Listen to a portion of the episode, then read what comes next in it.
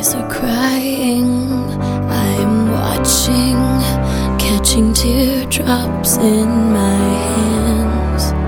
Only silence as it's ending, like we never had a chance. Do you have to make me feel like there's nothing left of me? Bonjour à toutes et tous. Avez-vous remarqué comme il y a des personnes qui se sentent les garants du divin, du spirituel, de l'infini, les dépositaires de Dieu sur terre, dépositaires de méthodes qui deviennent des dogmes, égards à celles qui ne les respectent pas? C'est le bûcher qui l'attend. Ils sont plus éveillés, plus avancés, plus spirituels. Et pourtant, ils ont un comportement d'une rare laideur un beau vernis composé d'un sourire ultra bright, d'une voix qui porte fort, d'un optimisme à toute épreuve. Ils sont tout amour, amour pur, pur bien sûr. Aujourd'hui, les vernis tiennent mieux qu'il y a quelques années, mais le temps fait toujours son œuvre, et un jour, un éclat de vernis révèle la couche du dessous. Ah tiens, c'est un peu moins brillant.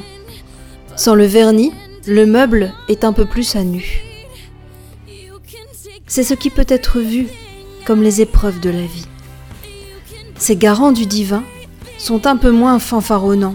Sous le vernis, la couche et la sous-couche se révèlent et une partie de leur nature se révèle.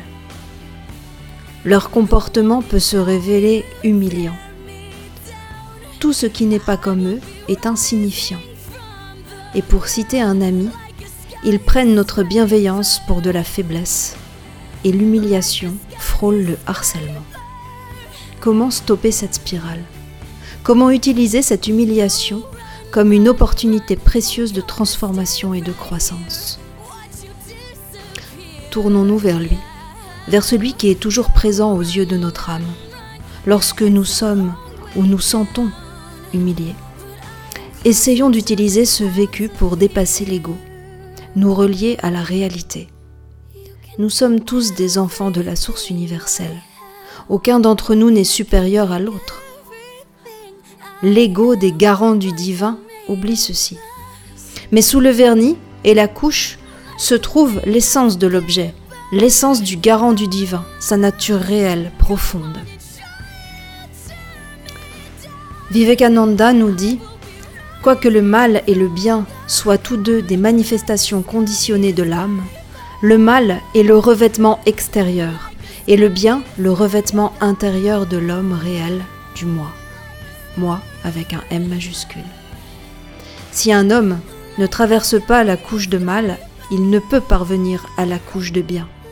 Et tant qu'il n'a pas traversé les deux couches du bien et du mal, il ne peut atteindre le moi qu'est-ce qui restera encore attaché à celui qui a atteint le moi Un peu de karma, un peu de la force acquise de la vie passée, mais uniquement de la bonne force.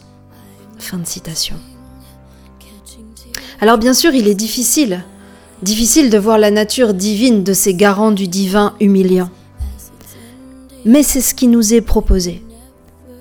La croissance spirituelle n'est pas linéaire, il y a des hauts et des bas. Ceci nous incite à persévérer, à trouver la lumière même dans les moments sombres et nous élever vers elle. Ces derniers nous renforcent, ne l'oublions pas. En ruine, nous pouvons nous reconstruire et nous élever comme un gratte-ciel en route vers les sommets spirituels. C'est ce que nous invite à faire Demi Lovato, en route vers les sommets. On l'écoute. I will be rising from the ground like a skyscraper,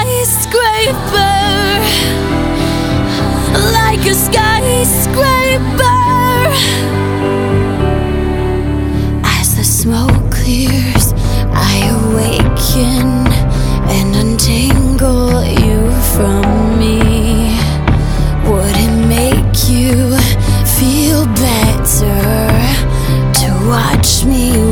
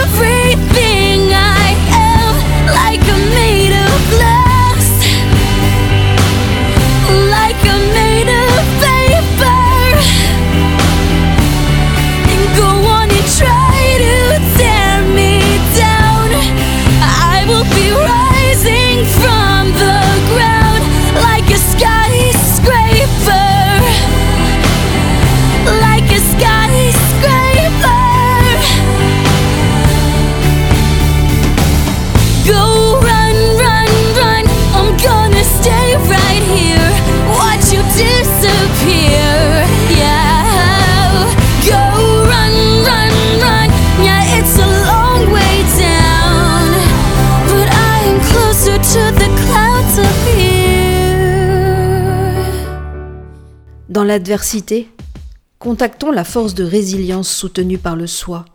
Après avoir été brisé, blessé, attaqué, demandons de l'aide pour éclairer ces zones d'ombre. Dans ces moments, garder le discernement est difficile.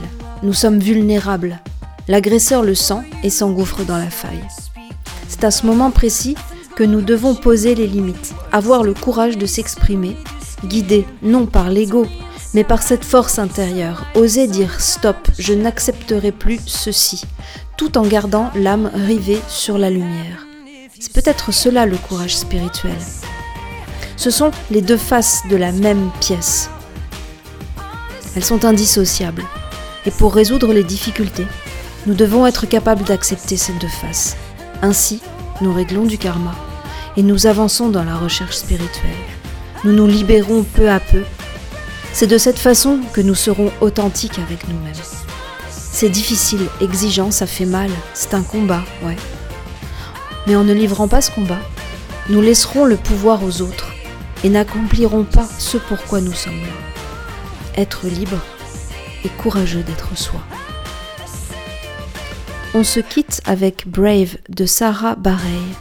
Elle nous encourage à vivre de manière authentique, à exprimer notre vérité intérieure, à avoir ce courage de faire face aux défis de la vie, et que vivre en étant authentique est un acte spirituel en lui-même.